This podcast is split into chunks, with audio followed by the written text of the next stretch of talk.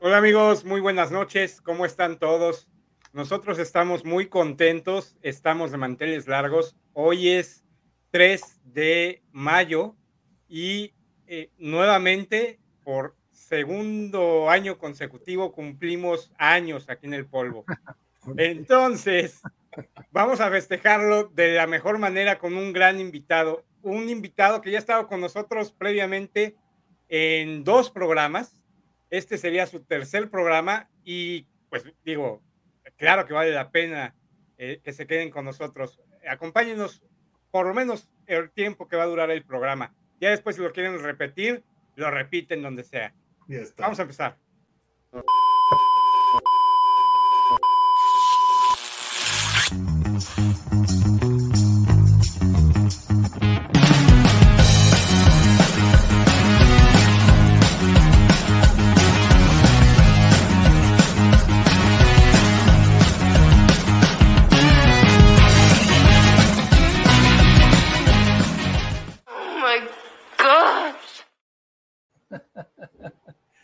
Muy bien, cabrón. O sea, no supiste decir que cumplíamos dos años. Solo, es la segunda vez que cumplimos un aniversario, cabrón. Bueno, había, había que ponerle más énfasis a un cumpleaños, ¿no? No, es un cumpleaños más. Exacto. No, cualquiera se avienta dos veces un cumpleaños.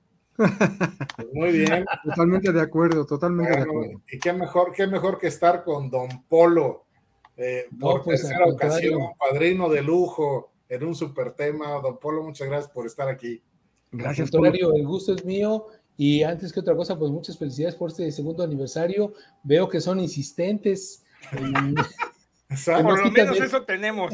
Exactamente. Somos, persistentes, ya hacíamos las cuentas hace ratito, ¿no? Con esto son aproximadamente 108 horas sin hacer nada productivo en nuestras vidas, cabrón. No, cómo no, transmitiendo alegría a muchos de los espectadores que, ven este, este programa. Exacto, exactamente. Pero bueno, José, platícanos a ver, ¿cuál es el tema de hoy? El tema de hoy, extradición de delincuentes. Exacto, te lo puse bien fácil, cabrón, para que no te fueres equivocado. Hasta, hasta con... No, no, no vayas a... Oye... Un guion y todo, güey. No, no, pero no sé si viste el, el, programa de hace dos o tres semanas que le toca a Jorge dar la bienvenida. Y entonces este cabrón no tiene mejor idea que decir, bienvenidos al hueso. Llevamos dos años diciendo bienvenidos al polvo y tú sales con tu estupidez. Bienvenidos al hueso. Bueno, era, era el previo al polvo, güey. El polvo nos convertimos todos, güey. Exacto. Así es, así es. A ver, Polo, platícanos. Yo tengo dudas. Siempre se escucha mucho en los medios de comunicación que los mexicanos son pedidos en el extranjero pero he oído muy poco cualquier extranjero, bueno, más bien gente que está afuera, que el gobierno mexicano lo pide. Porque, o sea, no es tan mediático ese asunto de traer, este, y aparte, no, digo, es muy nombrado los, la parte que se dedica al narcotráfico, ¿no? Pero debe haber como otras gentes, ¿no? Que, no sé, de más delincuencia, que, hacen otras cosas que también deben de ser requeridos acá en el país, ¿no? Claro, por, supuesto. Lo que pasa es que esos casos son los casos más que dan más luz, más, más, más reflectores, sobre todo para las autoridades del gobierno que se dedican a, a este menester de andar buscando fugitivos y andarlos trasladando a otros países. Pero por supuesto, como tú lo mencionas, hay, y tal vez sea en mayor medida, otro tipo de, delincuentes o presuntos delincuentes que son buscados en el extranjero y son buscados en México para trasladarlos a otros países. Eh, eh, eh, estaba viendo yo cuando, cuando Jaime empezó a publicitar el programa de esta semana, que le ponía una frasecita que me encantó porque decía el largo brazo de la ley. Y yo creo que esa es la, la, explicación más fácil y más sencilla de lo que es una extradición. La extradición es un mecanismo internacional que sirve para que los fugitivos de un país sean trasladados a ese país por el país en el que se encuentra. Y esto significa que el brazo de la ley se alarga desde donde está el juez que lo pidió, que pudo haber sido, estado sentado en Nueva York o pudo haber estado sentado en Buenos Aires y estira el brazo hasta México y desde aquí lo mandamos a donde es reclamada la persona. Eh, el tema es que efectivamente el tema de la extradición, eh, si bien es cierto que le da reflectores y le da luz a Charlie. Hola Charlie. ¿Cómo estamos? Perdón por, por llegar tardecito, pero acá, acá andamos, perdón, no quiero interrumpir. Adelante, adelante. Bienvenido. Eh, el, tema es que las extradiciones menores, digamos de esa manera, o de delincuentes comunes, no dan mucha, eh, mucho reflector al, gobierno, por un lado. Y por el otro lado, visten más al gobierno mexicano en anunciar que envió a Estados Unidos, como a cada rato lo hace, eh, delincuentes que son detenidos aquí y mandados a, a juzgar en Estados Unidos, que, que, decir que de Estados Unidos nos mandaron a un homicida o nos mandaron a un violador o cosas de esa naturaleza que generalmente no dan tanto, tanto, tanta luz. Y además también, también es cierto que hay una cosa, la, extradición es como jugar en una cancha así, sobre todo con Estados Unidos. Estados Unidos está, está aquí arriba y nosotros estamos aquí abajo. Entonces Estados Unidos chuta para abajo y mete gol siempre, y nosotros chutamos para arriba y nos cuesta mucho trabajo llegar a su portería. ¿Qué les quiero decir con esto? Que de cada 100, 100 personas que nosotros extraditamos, Estados Unidos nos entrega 20, si son muchos. Entonces, sí es real de, hecho, ahorita que mencionas esto, Polo, el, digamos que la numeralia es precisamente por el estilo. Es decir, creo que en los últimos este, años, probablemente los últimos 10 años, eh, México ha entregado en extradición a, no sé, 1.200 personas y Estados Unidos lleva 300, 350, ¿no? Exactamente. este, sí, o sea, los números siempre, siempre van a estar a, favor de, es decir, más bien México siempre estará más dispuesto a entregar a las personas que este, recibirlas de algún otro país, ¿no? Aunque sí, e, ese ha sido siempre un, un reclamo de México, particularmente con Estados Unidos, porque pues, eh, yo creo que el principal cliente con México en materia de extradiciones es es Estados Unidos y siempre ha habido esa discusión de, oye, como en, como en los noviazgos, creo que estoy dando más yo que tú, ¿no? Exactamente. Siento que no me quieres igual. Exacto, exacto. No, e, e, eso es correcto. Lo que pasa es que además Estados Unidos tiene una política muy activa, y porque además tiene los recursos, Estados Unidos despliega agentes que recorren todo México permanentemente buscando, aunque el gobierno no lo quiera reconocer oficialmente, hay agentes que están por todo el territorio nacional buscando a los, eh, a los fugitivos que a ellos les interesan. Y el ejemplo es el de Ovidio Guzmán, que lo fue detenido hace relativamente poco tiempo y según las noticias fue la DEA quien estuvo haciendo todo el trabajo para lograr la detención y ya nada más las autoridades mexicanas ejecutaron prácticamente cuando la, la DEA les dijo, aquí lo tengo, aquí está, no se puede escapar, vengan por él porque si no, si no hubiera sido así, a lo mejor seguiría feliz disfrutando de, su, libertad. Y, lo, mismo, lo mismo ocurrió con la detención de Caro Quintero. Claro, a él todavía no lo extraditan, ¿no? Pero este, hasta donde yo sé todavía no lo extraditan, pero lo detuvieron igual. O sea, técnicamente el, el güey de la DEA tuvo que pararse y decirles, aquí, aquí Exacto. Como, en las caricaturas, la flecha con luz casa del conejo box.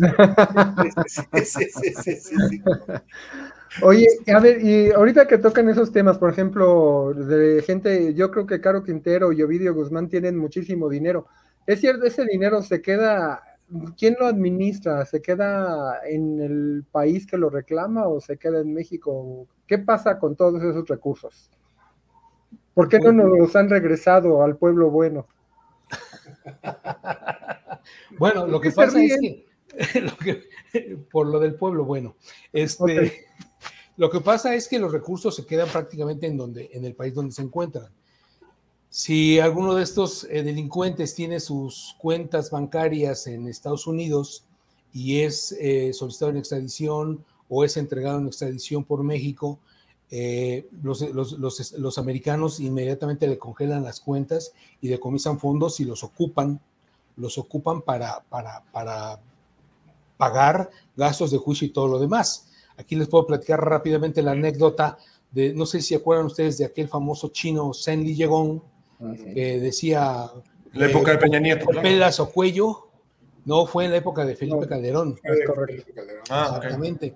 Cuando, cuando detuvieron a Zenli Llegón, que estaba viviendo en Estados Unidos después de que escapó de México, eh, eh, recuerdo que le habían decomisado una cuenta que tenía un poco más de 4 millones de dólares. Eh, y el juicio, estábamos, no sé, yo creo que no habían pasado tres o cuatro meses del juicio que había iniciado ahí en la ciudad de Washington, D.C., cuando la cuenta ya se había acabado. Ah, los, cuatro, los cuatro millones y pico de pesos que tenía, más la limusina y el Rolls Royce que tenía allá y un montón de cosas, ya se habían agotado. ¿Por qué? Porque sirvieron para pagar, por un lado, a sus abogados y por el otro lado, para pagar todas las. las el gobierno americano lo jaló para pagar todas las cosas que, que tenían que jalar, Entonces, el gobierno americano es muy. tiene disposiciones muy eh, prácticas en ese sentido, donde dispone inmediatamente del dinero. del dinero. México, en cambio, mande. Así sea, eh, también le encontraron ahí en su casa que incautaron, o en la fábrica esta que estaba enfrente del aeropuerto de Toluca, Shenley Yegon, eh, dinero en efectivo. Es, tiene, o sea, corre con la misma suerte. Bueno, pero esos fueron aquí en México. se, supone, que ese dinero entra a, a, las arcas nacionales y mientras se resuelve el juicio donde es declarado no culpable, se supone que es dinero que debe estar guardado sin ser tocado. O sea, México tiene unas disposiciones un poco más o menos efectivas, digámoslo de esa manera, donde incauta o congela cuentas, pero no, pero no las puede tocar el, interesado, no las puede tocar su familia, pero tampoco las toca el gobierno mexicano porque está en juicio y si en algún momento, dentro de uno, dos, tres, cuatro, cinco años, sale declarado inocente, pues se le tiene que devolver. ¿Y si sale culpable, qué pasa con ese dinero?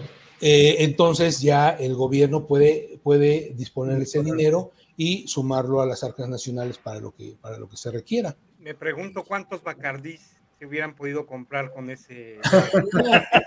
Toda la planta de Bacardí, güey. Sí, sí. Exactamente. Por lo menos el inventario de curtidor, cabrón. Compras, compras, este, no solo compras la planta, haces una marca que sea Bacacho. Exacto.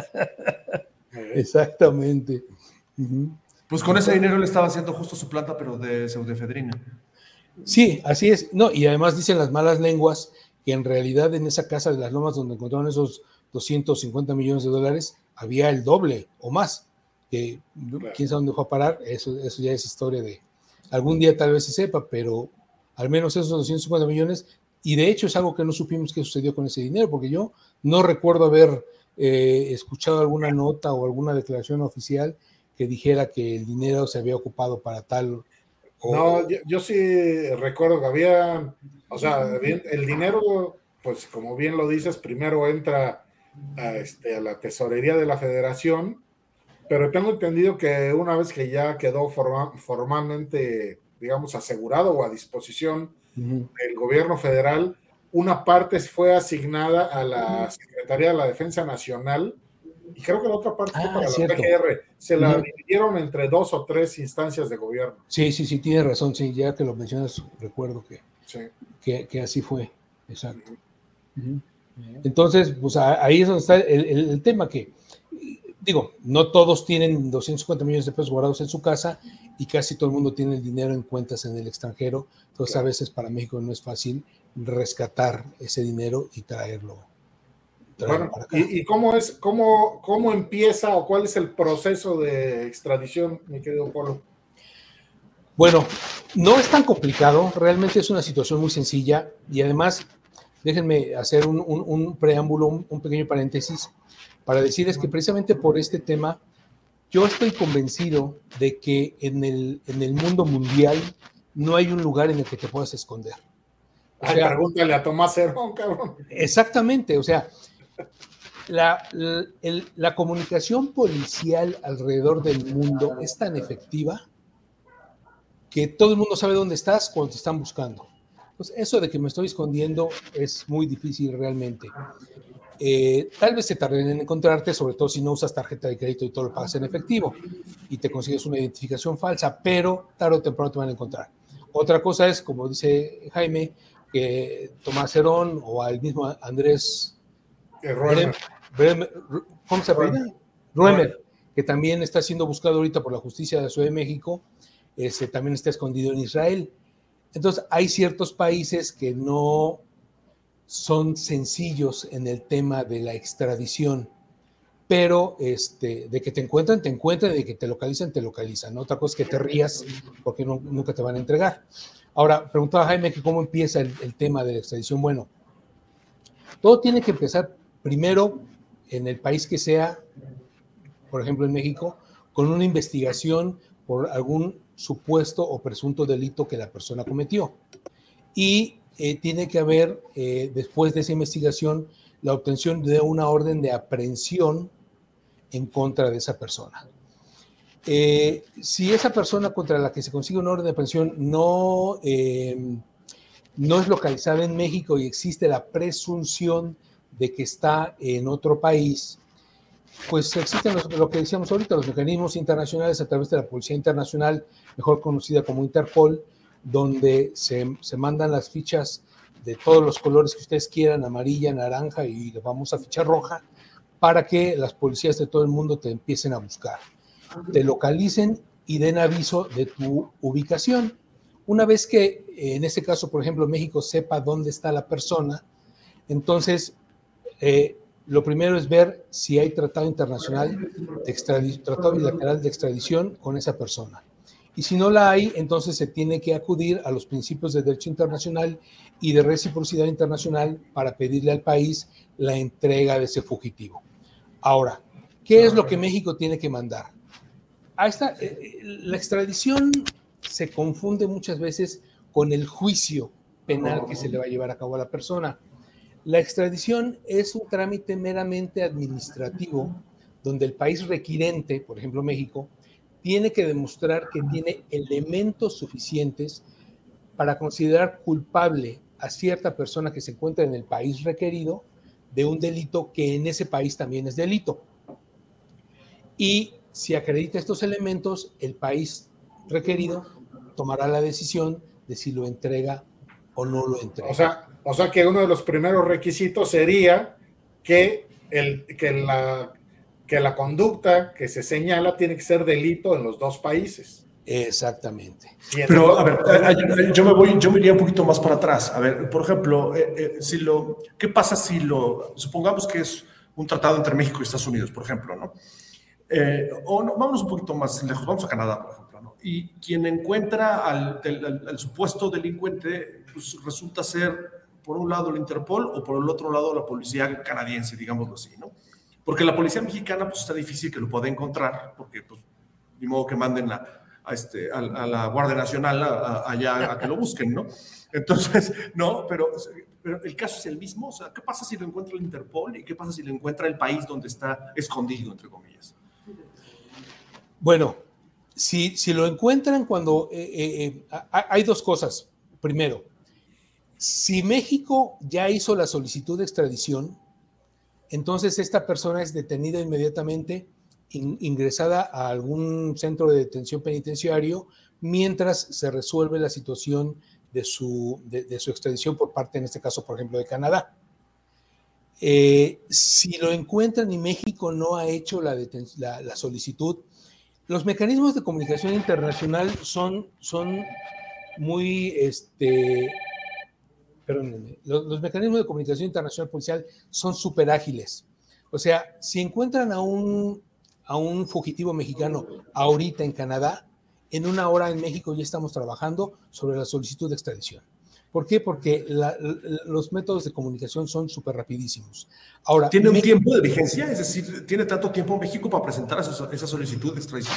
Eh, sí, Efectivamente. normalmente en este tipo de situaciones lo que se presenta es una solicitud provisional de detención. Entonces, lo que nosotros estamos pidiendo es decirle a Canadá, oye, fíjate Canadá, que el sujeto que acabas de localizar, voy a pedir la extradición, pero como apenas la estoy preparando, te pido que me lo detengas provisionalmente mientras hago todo mi papeleo.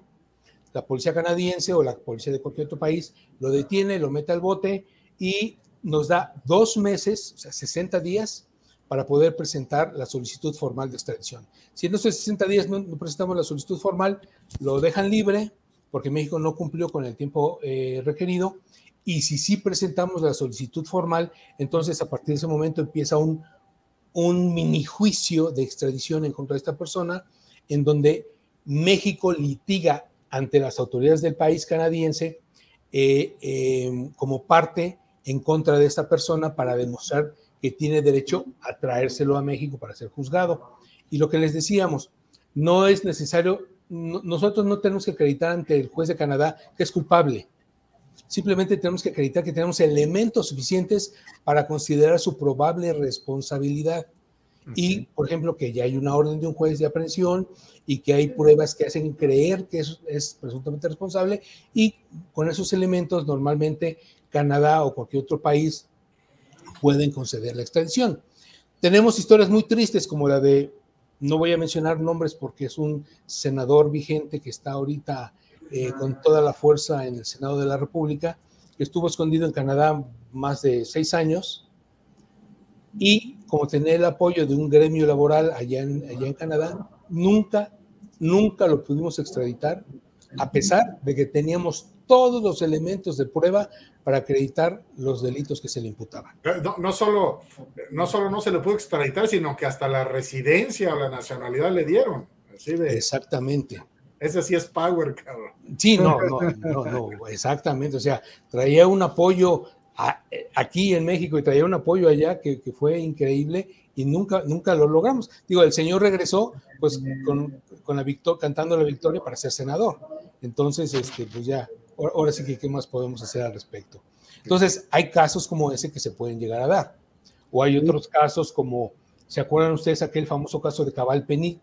Fue Cabal Peniche, que nos lo trajimos de Australia, y con Australia no teníamos tratado de extradición. Sin embargo, trabajamos bajo los principios de reciprocidad internacional y después de demostrarle a las autoridades australianas que él era responsable de los delitos que se le imputaban, nos lo mandó sin, sin, sin, sin ningún problema. Por DHL. Por DHL directito. Porque, porque, es otro punto, o sea, no necesariamente necesitas tener un tratado internacional con determinado país para que te concedan una extradición. O sea, el camino más rápido, digamos, es el país, los países con los que hay tratado de extradición, pero si no hay tratado de extradición, aun y cuando se tarde o se complique más un poquito el procedimiento, de todas maneras existe la posibilidad de que te los entreguen. Oye, y este, y hablando ya, ahora sí que en términos de, de DHL, ¿cómo, ¿cómo llega? O sea, ¿cómo lo mandan? ¿En un avión oficial o en vuelo comercial? ¿O cómo se hace este tema de los Normalmente se utilizan los aviones comerciales. De hecho, este, en algunas películas han salido algunas escenas donde va un criminal acompañado del US Marshal en el avión, que generalmente se sientan en el último asiento y, este, y ahí va el Marshal con el, con el criminal para, hacer, para entregarlo. Em, hay una película que acaba de salir ahorita de este Gerard eh, no me acuerdo que se llama Alerta Máxima. Hace, poquito salió, está ahorita en, Netflix, creo que la, pueden ver, donde precisamente el avión en el que van viajando resulta que lleva un prisionero en, extradición este, y entra a la, cabina, le avisan al piloto, lo sientan hasta el final, el tipo va esposado, en fin, entonces normalmente se, se usan aviones comerciales y al criminal lo suben obviamente antes de subir a todo el pasaje. Entonces la gente normal, los usuarios, nos subimos al avión y nunca nos damos cuenta que ahí al fondo del avión va un criminal que van a entregar en otro país. Aquí, la, pero si tienes que ir al baño, por, si tienes que ir al baño, por ejemplo, pues tienes que pasar por la fila esa. Pasajeros en extradición y primera clase son los primeros en abordar, por favor. Sí, exacto. exacto, Deja, aquí, aquí les platico una anécdota de una extradición precisamente, este, así como la platica Polo, ¿no? Este, esa, ese fue un cuate, no me acuerdo cuál era el delito, pero el punto es que pues iba de Los Ángeles a la Ciudad de México.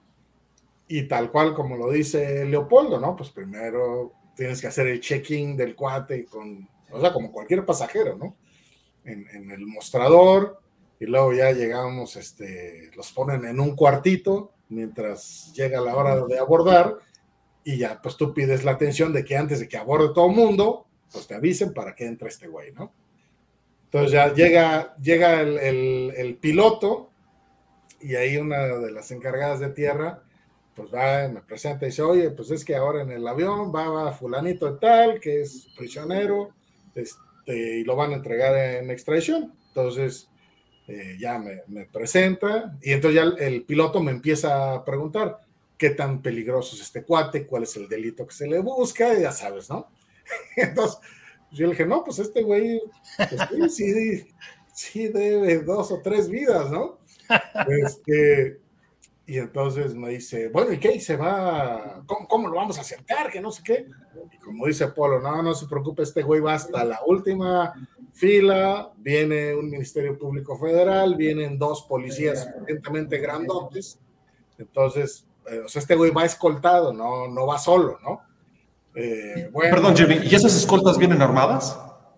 Eh, no, no pueden viajar armados a Estados Unidos, pero son, o sea, son suficientemente hábiles como para someterlo, ¿no? En caso de que se ponga. Pues, bueno, ahorita les voy a platicar de otra, de Entonces, eh, el piloto empieza a preguntar, bueno, ¿y qué pasa si este güey se pone loco y lo van a controlar? Y no se preocupe, la gente que viene para custodiarlo está capacitada. Sale pues.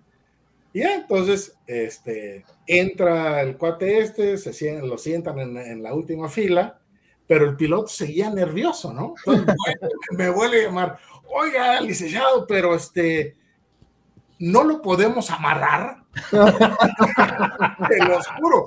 Me dice, y si lo amarramos al asiento, y le dije, pues mire, en el avión usted es la máxima autoridad, usted es el capitán del avión. Si usted ordena que lo amarren, lo amarramos. Pero, pero yo nomás le digo, cuando este cabrón se baje del avión, lo primero que va a querer es hablar con derechos humanos y usted lo ordenó. Así es que usted sabe, ¿no? Entonces dice, bueno, bueno, está bien, está bien. No, no lo amarren, pero nada más no lo suelten. Véndenle los ojos nada más, véndenle los ojos. No, no se preocupe, no se preocupe, se pone loco ahí, ahí lo, ahí lo tranquiliza. Entonces sí, así es, así es como lo platica Polo, efectivamente. Y hay ocasiones en las que si se utilizan aviones oficiales, sobre todo, por ejemplo, Estados Unidos, en algunas eh, contadas ocasiones y tratándose de, de, fugitivos de alto calibre, mandaba aviones del FBI o del US Marshals para recogerlos en el aeropuerto de Toluca. Ahí se los subíamos al avión este, de matrícula americana del gobierno de Estados Unidos y se los llevaban. O sea, eh, sí, también, también llega a suceder. No es la regla porque lo hacían en casos muy contados, pero sí también llegaba a suceder. Así es. Y, lo, que decía Charlie, digo, el pasajero normalmente cuando va al baño, que está después de la última fila, pasa por ahí, pero la técnica de los que llevan al prisionero es pasar desapercibidos, bajo perfil. Van vestidos de civiles, el, pasajero va vestido de civil, si es que va esposado, generalmente lleva un suéter o una camisa sobre las manos para que no se vean las esposas, y entonces a veces ni cuenta te das que en el mismo avión va un prisionero. la gente sube, la gente se baja, porque además se sube primero y cuando se baja todo, todo el pasaje, se bajan al final. O sea que, o sea que de ahora en adelante este puedo pedir, deme el pasajero del, deme el asiento del, del, del extraditado. la próxima vez que te subas a un avión, te vas a la última fila, dices, a ver, ustedes seis arriba las manos, y el que no pueda subirlas, ese güey es el detenido. Ese güey es el maloso. Exactamente. el, que, el, que, sube el suéter amarrado a las muñecas. Exactamente. El, güey, el güey, que suba las manos así, ese güey es el que va detenido. Esa es la clave.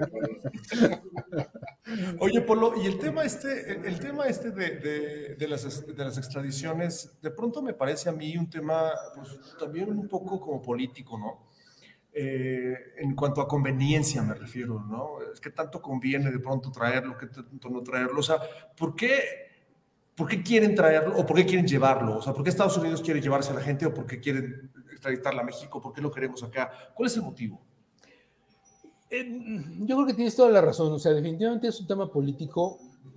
Eh, primero, ¿por qué México le gusta entregar tanta gente a Estados Unidos y a otros países? Pero como decía Jaime al principio, Estados Unidos es el principal cliente, porque para México es eh, ganarse el, favor de Estados Unidos al entregarle a, todos los que busca. De hecho, la ley de extradición internacional de mexicana, si no me equivoco, corrígeme Jaime si me equivoco, es el artículo quinto, que dice que los mexicanos solamente serán entregados en extradición cuando exista una razón eh, fundada y motivada suficiente para enviarlos. O sea, se supone que un mexicano no debe ser extraditado, nomás porque, porque sí. Pero ese artículo, todas las autoridades mexicanas se lo pasan por, salvo hacia la parte y entregan a los mexicanos al por mayor. ¿Por qué? Primero, porque a Estados Unidos le gusta hacer el show de que ellos los juzgan. Segundo, porque desafortunadamente hay que reconocerlo, el sistema eh, judicial estadounidense es un poquito mejor y más efectivo que el nuestro. Y tercero, porque nosotros y las autoridades mexicanas, mira, nos quitamos el problema, se los mandamos a los gringos y allá que se hagan bolas. Yo me evito tenerlo en la cárcel, me evito tener que llevar un juicio donde a lo mejor mis MPs que están mal capacitados no llevan bien el juicio y entonces tengo un fracaso ante la opinión pública. Entonces es más fácil mandárselos y mira, me quito del problema. Esas son parte de las, de las razones por las cuales es, México es muy afecto a estar entregando gente en extradición. Ahora que pues, no, no, quitemos el dedo del renglón de que también es una situación bastante necesaria. Ok. okay. Es que, y, bueno, y como, y, como, y como preso, ¿qué te, qué, te, qué te gustaría más? que fuera en, no, no, hablo de México, ¿no? Puedo, hablo de otro, hablo de otro país, ¿no? Que te, que mandan a Estados Unidos o, que te enjuicien o te encarcelen y te aparecen en tu, en tu país. México sé los motivos porque los acabas de decir, ¿no? Porque creo que el sistema judicial acá pues, es un poquito más laxo que el, que, el de Estados Unidos, pero ¿y en los otros países qué pasa? O sea, como preso, ¿qué te, qué te conviene más?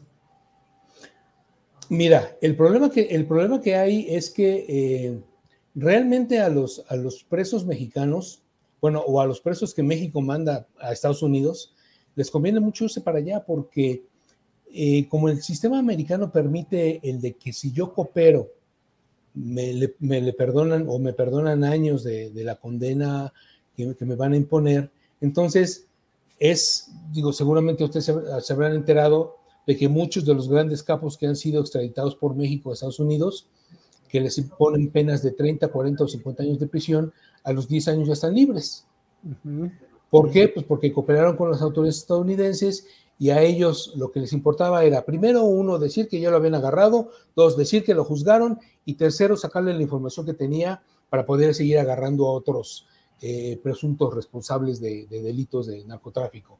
Y una vez hecho eso, pues ya no les sirve, lo regresan y, lo regresan a veces sin, a veces hasta sin avisar. Yo me acuerdo cuando nos regresaron a Francisco eh, Francisco Javier Arellano Félix, nos enteramos cuando ya estaba parado en la frontera para cruzar a pie la frontera a México y, aquí en, las autoridades mexicanas se les pararon los pelos de punta cuando les hablamos y les dijimos, oiga, es que están en, este momento, está cruzando Francisco Javier, espérate, diles que se aguanten y es, es un problema porque los americanos no siempre son recíprocos. Entonces, ellos explotan el juicio, explotan la información y los dejan libres. Y a veces el problema es para, para México que le regresan a los criminales sin un eh, procedimiento adecuado para poderlos volver a cachar y volverlos a meter en la cárcel mexicana si es que eso procede. Okay.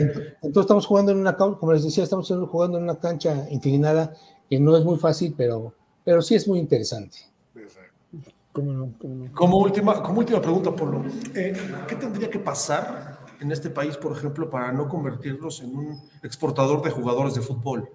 ¿no? Es decir, para, para, no convertirnos en eso, justamente, ¿no? En el, en el cliente. ¿Qué tendría que pasar para que eso pues, se detuviera? o sea, conviene, o sea, nos conviene como país. En este momento sé que no, pero, pero a lo mejor haciendo una, un esfuerzo, una luchita, un, un, trabajo ahí de reforzar ciertas cosas, que eso, esa es la pregunta concreta, ¿qué tendría que pasar?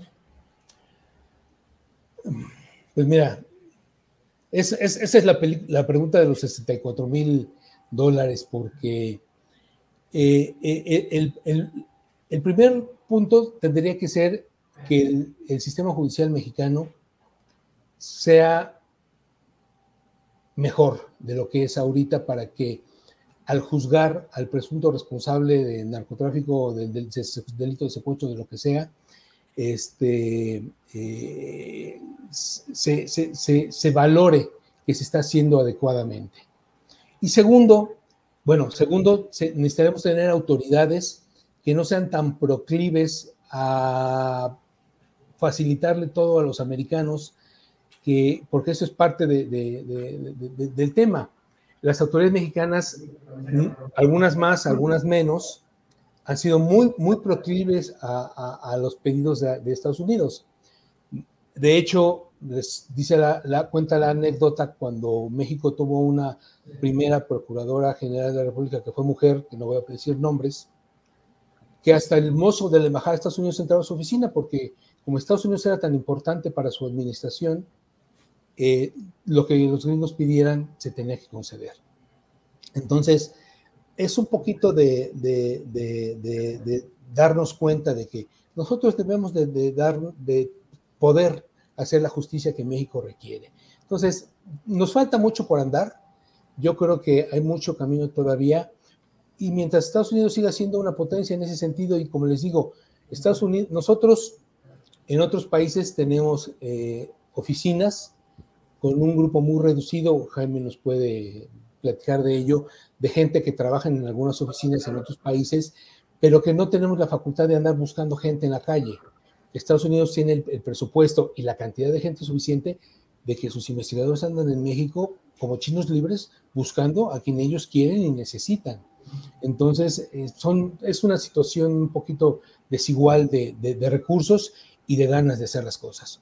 Y el, y el, ejemplo clásico es, por ejemplo, ahorita con el el secretario de Seguridad Pública de, Calderón, que fue juzgado en Nueva York, el presidente se, se rasgó las vestiduras diciendo que sí era culpable, pero lo usó políticamente porque nunca pidió traerlo a México para juzgarlo aquí. ¿Por qué? Porque no tenemos ninguna evidencia en su contra.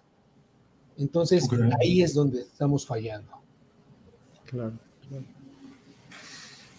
Muy bien, muy bien, muy bien. Está, tan interesante, está, bueno. ¿Qué pasa, Leopoldo, por ejemplo? O sea, en México no existe o está prohibida la pena de muerte, pero en Estados Unidos sí es posible. Este, o sea, hay lugares que, donde sí hay la pena de muerte. ¿Qué sucede si, en este caso Estados Unidos, pide en extradición a cualquiera, mexicano o de cualquier otra nacionalidad, para llevárselo a sus tribunales y pues resulta que la probable sentencia sea la pena de muerte. Eh, las autoridades de Estados Unidos al solicitar la extradición tienen que hacer un compromiso formal de que en caso de que en sus tribunales lo encuentren culpable, no va a ser sentenciado a pena de muerte. O sea, tienen, tienen, que comprometerse, el Departamento de Justicia en este caso, a que su fiscal a la hora de acusar y a la hora de solicitar la, pena en contra del, delincuente, no va a solicitar la pena de muerte. A lo mejor puede solicitar cadena perpetua, pero no la pena de muerte. Si el país correspondiente, en este caso el ejemplo de Estados Unidos, no hace ese compromiso de manera formal ante las autoridades mexicanas, se supone que México no debería o no puede entregarlo en extradición. Y además, eh, esto les voy a platicar rápidamente que esto trascendió en, la negociación de tratados internacionales en materia de extradición que a mí me tocó ver, porque cuando estuvimos negociando con India, el tratado de extradición nunca, nunca amarró. ¿Por qué? Porque India tiene un sistema de castas eh, que no existe en México y en donde castigan eh, más por un mismo delito a los, a los de menor casta y que a los de más alta casta. Y además también existe la pena de muerte. Y entonces, como nunca nos pusimos de acuerdo con la India, nunca concretó el tratado de extradición. Y cuando se celebró el tratado de extradición con China, el Senado mexicano nos mandó llamar y nos reclamó que por qué habíamos aceptado el tratado con China si ellos tienen pena de muerte y otro tipo de penas que no se utilizan en México, y detuvo el tratado y nunca, nunca fue aprobado por el Senado mexicano. Entonces, por lo que comentaba ahorita don Jimmy, pues eh, no es fácil en esos, en esos aspectos. Existen algunos como Estados Unidos donde sí existe la, la pena de muerte, pero se tiene que comprometer a no ejecutarla. En el caso, ¿han visto, ¿han visto alguna vez los programas estos de National Geographic que se llama Preso en el extranjero? Creo que son de National o de Discovery Channel, no sé, no sé cuál de los dos. Eh, en el que se, se comete, se, comete perdón, un delito en el, en, el, en el, país donde estaba este supuesto turista, ¿no? O, o, narcotraficante o lo que fuera, y lo encarcelan, o sea, los, quizá lo sometan a un juicio y lo encarcelan en ese país y lo que se deja ver en la mayoría de los casos, sin importar la nacionalidad que tenga esa, esa persona ni en dónde fue apresado, recibe poco apoyo de su país por medio de las embajadas. ¿Esto es cierto? O sea, suponga, suponiendo, supongando, ¿eh? Suponiendo que, suponiendo que yo eh, eh, hago, cometo un delito en, en, en Hungría, por ejemplo, ¿no? Y, este, y me encarcelan por ese motivo, por el que ameritaba hacerlo, el, ¿cómo, se entera la embajada mexicana, por ejemplo, que, necesito ayuda? Bueno, lo que pasa es que existen tratados internacionales que obligan a los países que cuando detienen algún extranjero, tienen la obligación de darle aviso a su embajada o a su consulado o al consulado más próximo, a efecto de que el país eh, del cual ese detenido es originario tenga el conocimiento y ya el país sabrá lo que hace, si, si, le manda ayuda o no le manda ayuda. En ese aspecto México tiene una política muy activa. Creo que el, el, área de la Cancillería donde está el tema de, de, ayuda a mexicanos en el extranjero es bastante, bastante activa. Pero el problema es que, o sea, el, los consulados te pueden ayudar a ver cómo estás, qué necesitas, avisarle a tu familia, tal vez ayudarte a contactar con un abogado, pero el consulado no va a litigar tu caso. O sea, México no te va a defender. Fíjate que este... Ahí, perdón, perdón. Ahí está el caso de el, en Brasil, en el en Brasil, en el Mundial agarraron al delegado de la Benito Juárez, una cosa así, ¿no? Que estuvo ahí preso y ya lo querían dejar ahí. Y todo el mundo, todo el mundo decía, sí, déjenlo, déjenlo, total, es este político, ¿no? Y por alguna relación que hizo México, este, sí lo lograron regresar, ¿no? Pero lo que había hecho ameritaba una cadena perpetua en Brasil, ¿no? Creo. De hecho, también está el caso de Dani Alves, en, que es brasileño, ¿no? que lo agarraron en, Barcelona eh, por el tema de, abuso sexual a una niña en un antro.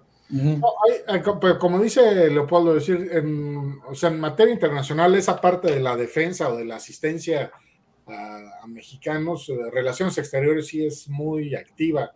No sé si ustedes recuerden, pues yo creo que ya tendrá como unos 10 años que en este en este país asiático. ¿De dónde es capital Kuala Lumpur? Esta... ah, caray. Indonesia. Indonesia. Indonesia. En Indonesia, no sé si recordan, hace como 10 años, detuvieron a tres mexicanos, a tres sinaloenses, por delitos contra la salud. Y en Indonesia, pues eso es pena de muerte automática y la Cancillería a través de su embajada, de la Embajada de México en Indonesia, o sea, bueno, ellos no estuvieron materialmente litigando el asunto, pero sí tuvieron mucha injerencia con el gobierno este, y a final de cuentas estos cuates, los tres, ninguno de ellos fue ejecutado, o sea, se quedaron en el bote, pero gracias a la intervención del gobierno de México, no los ejecutaron. Y la verdad es que pues, eran pues, tres compas sinaloenses, digo, sin ser peyorativo, de rancho, cabrón, que nada más los utilizaron para, para llevar drogas, cabrón, y los echaron literalmente al matadero, cabrón. Like a mule. Exactamente. bueno, bueno, pues está bien, está bien, señor. Es que sí. Y, además, digo, ya como parte final de, este, de esta parte, eh, existe, existen tratados internacionales para el traslado de, sentenciados. Eh, si a un mexicano lo sentencian en Estados Unidos o en cualquier otro país, puede, una vez, una vez sentenciado, puede solicitar ser trasladado a una cárcel mexicana a través del cumplimiento de los tratados internacionales que existen en ese sentido. Y, también México tiene una política muy activa al respecto. Por ejemplo, con Estados Unidos teníamos al año, más o menos tenemos cuatro, cuatro viajes al año donde trasladábamos alrededor de 40 mexicanos de allá para acá y los metíamos en las cárceles mexicanas, porque muchos mexicanos, una vez que son sentenciados y que saben que ya no van a salir, prefieren venirse a una cárcel mexicana, aunque sean más, estén más podridas, pero tienen a la familia cerca, tienen una, una sensación más de que, bueno, pues estoy con los compatriotas, en fin. Entonces, mucha gente decide eh, pedir ese beneficio y ser trasladado a México.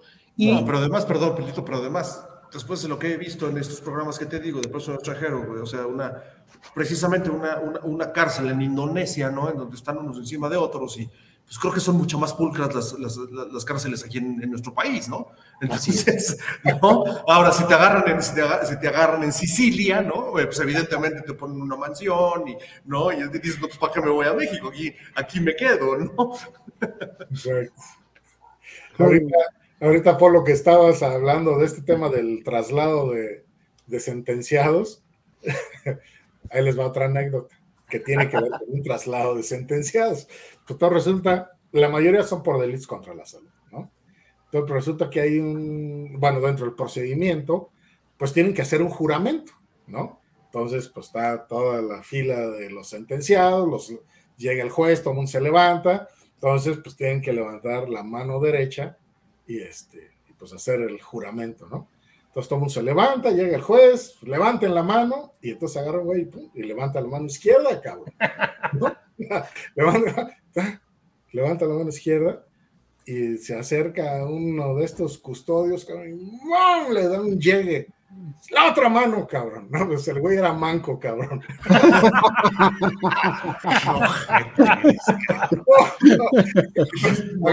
le, enseña el muñón y le dice, pues no puedo, cabrón, pues por eso es la izquierda. Le digo, ah, perdón, ah, perdón. levanta la mano. Sí. Exactamente. No, no, pasan cosas muy interesantes, cabrón. No pues así el mundo de la justicia internacional.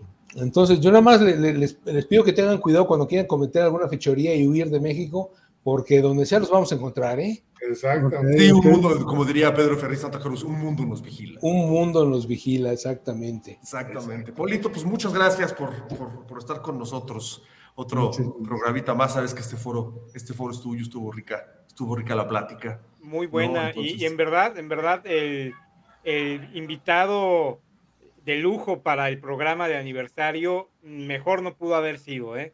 Muchísimas gracias, Polo. Muchísimas gracias a todos los que nos acompañaron durante estos dos años, no solamente en este programa, dos años ya de cada miércoles a las 8 de la noche en las plataformas que ya conocen y en las repeticiones en las que nos pueden escuchar y ver cuando ustedes quieran. Muchas gracias. Estamos muy agradecidos en verdad y comprometidos a seguir mientras haya un solo eh, público, una sola persona viéndonos. un solo televidente. Ahí vamos a estar nosotros, con toda seguridad. No, al contrario, muchísimas gracias a ustedes por la invitación. Para mí es un placer estar compartiendo temas selectos con ustedes y ya saben que cuando gusten, aquí estamos. Muchas gracias. Gracias, Muchísimas gracias, a todos. Nos vemos todos. Cuídense. Bye.